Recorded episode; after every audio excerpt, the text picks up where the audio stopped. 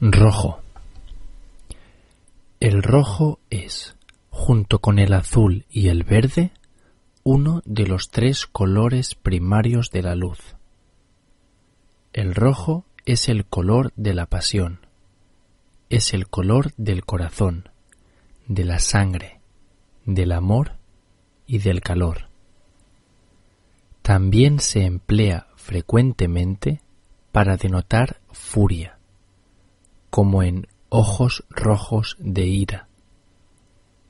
El rojo se emplea en señales de tráfico, señales de advertencia y prohibición y la señal de stop, así como en los semáforos para indicar que no se puede pasar.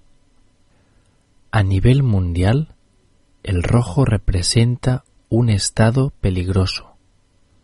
La bandera roja indica peligro, frente a la bandera verde que tiene el significado contrario, por ejemplo en las playas.